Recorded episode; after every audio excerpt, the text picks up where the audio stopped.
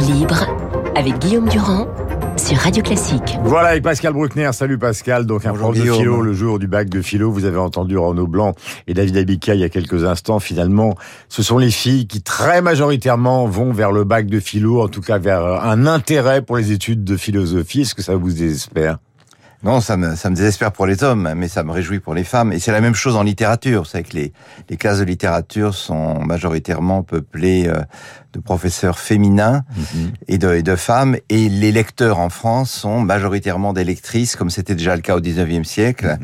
Et euh, c'est- intéressant. Ça veut peut-être dire que dans le domaine littéraire, la fiction est plutôt féminine que masculine, puisque dans les bus, dans le métro, dans les avions, dans les trains, on voit que les hommes lisent des journaux, des essais, les femmes souvent des romans. Mais, mais bon, en, en dehors de ça, euh, l'épreuve de philo du bac, c'est- un moment que chacun a passé dans sa vie et euh, auquel on repense quand on vieillit, puisque je pense que vieillir, c'est Ben, le... Moi, je me souviens totalement de mon sujet de philo au bac. C'était quelque chose qu'on n'oublie C'est- pas. c'est- C'était quoi? C'était un sujet à partir de Jean Piaget, qui était non pas une montre, mais un, un psychosociologue suisse, Oui. sur l'ordre vital et l'ordre géométrique. Est-ce que vous êtes un homme ou une femme de l'ordre vital, c'est-à-dire euh, au fond une sorte de désordre mais qui vous correspond, ou au contraire un ordre géométrique, c'est-à-dire rien sur la table, comme c'était par exemple le cas, je vais vous donner deux premiers ministres, quand vous alliez voir Édouard Balladur, sa table était vide, il y avait rien, quand vous allez voir Michel Rocard, il y avait des dossiers partout jusqu'au plafond. Mais c'est ça la, la différence, et c'est vrai que des années après, c'était en 70, on s'en souvient encore. Voilà, et donc la, la discipline philosophique est oubliée pendant tout- toute la vie. Et curieusement, en, en prenant de l'âge, on repense à ces questions fondamentales. Que nous est-il permis d'espérer? Que dois-je attendre des années à venir? Et, euh, et donc, il faudrait presque repasser le bac à- après 50 ans, parce qu'à ce moment-là, les questions posées ne sont pas simplement abstraites, elles sont ancrées, enracinées dans notre, dans, dans, dans la vie et dans le- l'expérience du corps, de la maladie, de la souffrance, de, de- de l'espoir, de la réussite ou de l'échec. Et, euh, et je trouve que le- on passe le bac trop tôt finalement. Comme les grands, les grands classiques littéraires, on les lit beaucoup trop tôt. On croit les avoir lus, on n'a rien compris, et il faut les reprendre euh, Et les relire, et les arrivé à la, relire, et les à la relire. maturité. Il y a quelque chose qui est important dans le domaine euh, de la climatologie. Tout à l'heure, on en parlait justement avec Renaud et son invité. C'est le fondement philosophique de tout ça. C'est vrai qu'en France, bon, c'est- les, les, les- on est très peu responsable.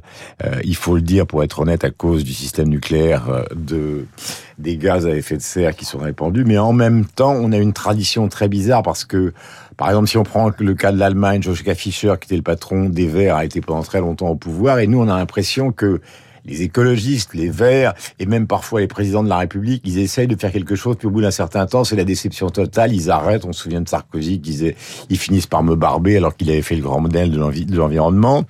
Là, Madame de Montchalin, qui est chargée normalement de tout faire euh, pour transformer justement euh, euh, la politique en politique avec une forte connotation écologique, elle est presque battue du côté de l'Essonne, en tout cas on n'en sait rien, mais elle est très mal en point.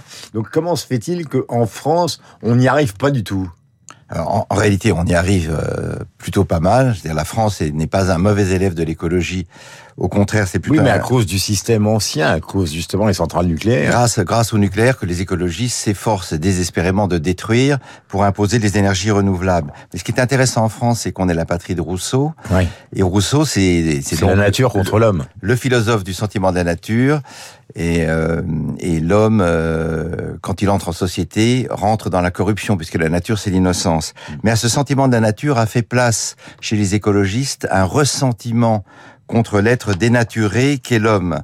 Et donc, les, ce qui est intéressant dans l'écologie politique telle qu'elle s'exprime aujourd'hui, c'est que il- les écologistes parlent peu de la beauté du monde, du sentiment d'infini que peut donner la mer ou d'élévation que peut donner la montagne, mais ils politisent tous leurs propos. Et leur principale cible, c'est le système économique, c'est le capitalisme, c'est les rapports hommes-femmes, c'est les rapports entre la majorité et les, les minorités, euh, c'est euh, la, la- la- et donc c'est les relations dominant-dominé.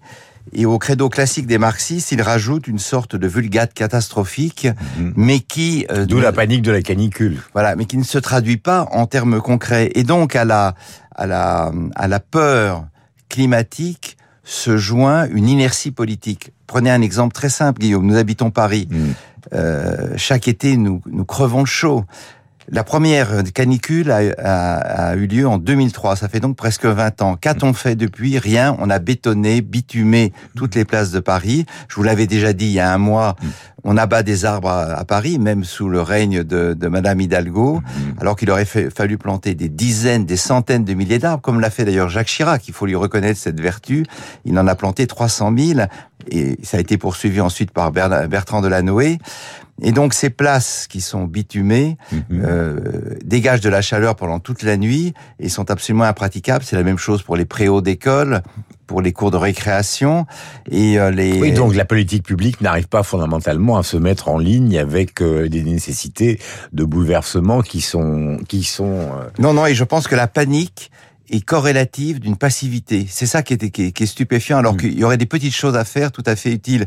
Et les, les maires écologistes dans les villes où ils sont élus, à quoi, à quoi ils s'occupent? Bon, ils veulent, ils veulent abolir les sapins je crois que c'est à Bordeaux, pas de sapin, arbre trop phallique. Alors, quelqu'un a proposé qu'on remplace ça par des sapines, mais c'est vrai que le mot n'est pas très heureux dans ce domaine-là. Il veut il interdit le Tour de France. Il refuse aux enfants handicapés de suivre des stages de vol au motif que l'avion est un moyen dépassé à l'ère du réchauffement climatique. Ou alors, il s'occupe du burkini. Évidemment, pour la planète, c'est fondamental que les femmes puissent aller en burkini à la piscine. Et donc, les, les, les, les écologistes sont tellement obsédés par leur agenda politique, qui est en fait une sorte d'auberge espagnole mhm. de toutes les contestations antérieures, qu'ils en oublient quand même le, le, la préservation de la nature.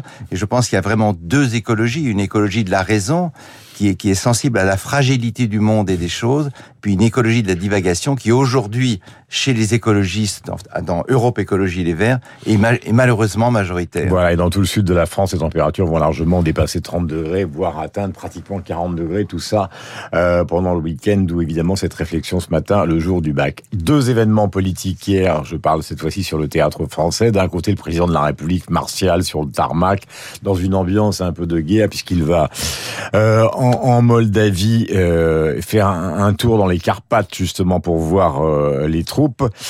Euh, et en même temps, demandons qu'on lui demande une majorité, qu'on lui donne une majorité extrêmement solide, donc le côté absolument martial, et de l'autre côté, Jean-Luc Mélenchon qui dit le régime cool. Je donne un élément qui est le sondage Harris Interactive qui montre que la majorité va être très relative. Euh, majorité absolue probablement pas. Il faudra probablement, si Harris Interactive ne se trompe pas, mais on verra ça dimanche prochain, que non seulement il fasse appel à tous les alliés, Modem, Horizon, mais peut-être même aux Républicains. Alors de ces deux prises de position euh, qui sont totalement antagonistes, vous retenez quoi? Bah, euh, J'attends pour ma part, que Macron aille à Kiev. C'est-à-dire que ça fait quand même trois mois. Il a été devancé par Ursula von der Leyen, qui est en fait la vraie patronne de l'Europe, puisqu'il est retourné il y a quelques jours. Mhm. Et Macron, c'est le président en exercice de l'Europe pour encore, euh, je ne sais pas, deux semaines. Mhm. Mais il n'est toujours pas allé à Kiev. Et euh, je, je remarque qu'il souffre d'un mal dont on a déjà parlé plusieurs fois, et nous ne sommes pas les seuls. C'est la tergiversation entre les propositions mhm. contradictoires. En mai, il dit on ne faut pas humilier la Russie à quoi euh, euh, Hillary Clinton a répondu que c'était peut-être un peu dépassé. Et puis en juin, il dit je souhaite la victoire de l'Ukraine. Que veut-il vraiment Mais est-ce que vous pensez que ce voyage est vraiment utile au moment où il risque de se retrouver euh, avec la commission des finances aux mains justement euh, de la NUP enfin, Il y a beaucoup de problèmes de fonctionnement même euh, du futur quinquennat qui sont en jeu dans cette affaire-là.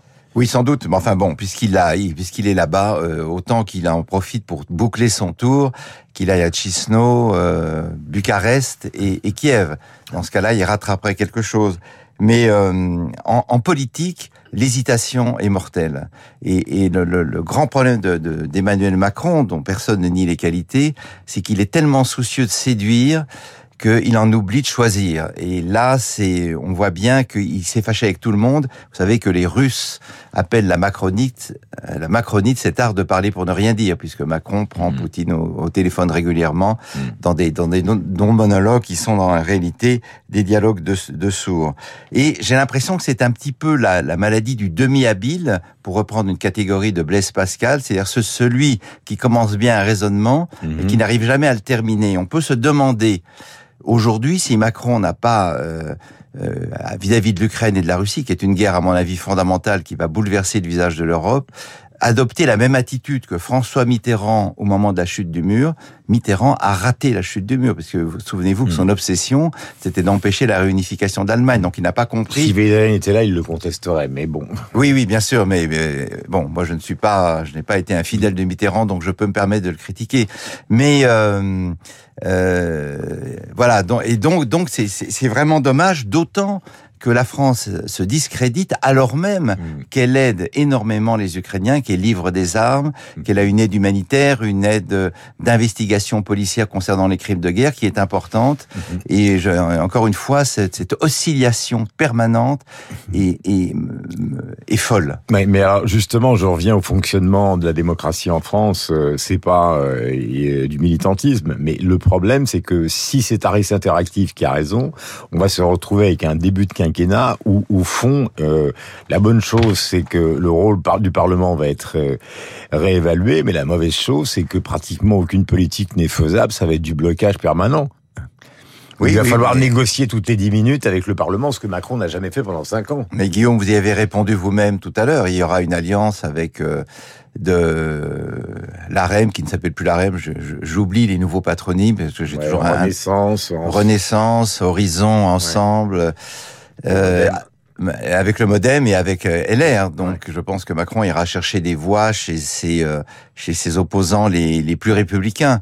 Bah, mais c'est le sens du côté martial justement du discours devant le Boeing de la République. Mais il a eu raison. Il a eu raison en termes de, de bon fonctionnement de la politique. Il est souhaitable que la NUPS ait le moins de, de députés possible, d'autant que son chef est quand même un chef extrêmement contestable. Mm.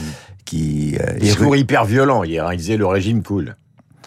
Oui, alors malheureusement, je, je, pense qu'on peut imaginer que s'il y en a un qui coule, euh, qui coulera la semaine prochaine, c'est euh, euh, Jean-Luc Mélenchon, ex-premier ministre virtuel, qui on ne sera jamais premier ministre. Et d'ailleurs, je ne sais pas si vous avez remarqué le soir, dimanche dernier, au moment d'annoncer les, résultats, Mélenchon avait l'air défait. Et je pense que sa, sa fureur est la contrepartie d'une très prochaine dépression comme, comme, il avait eu en 2017 lorsqu'il était arrivé troisième. Et donc, le, cet homme qui est colérique, éruptif, insultant en permanence, joue ses dernières cartes parce que s'il n'a pas la majorité absolue dimanche soir, il, il, est fort probable que la NUPS et la France insoumise se désagrégeront en autant de courants dont elles sont composées aujourd'hui. Merci Pascal Bruckner, il est 8h55 sur l'antenne de Radio Classique. On se retrouve évidemment avec bonheur la semaine prochaine. On suit ce voyage et on va suivre les élections législatives sur notre antenne. Bien évidemment, ce deuxième tour est important et protégez-vous de la chaleur. Attention surtout à ne pas faire de sport dans l'après-midi. Euh, c'est dangereux.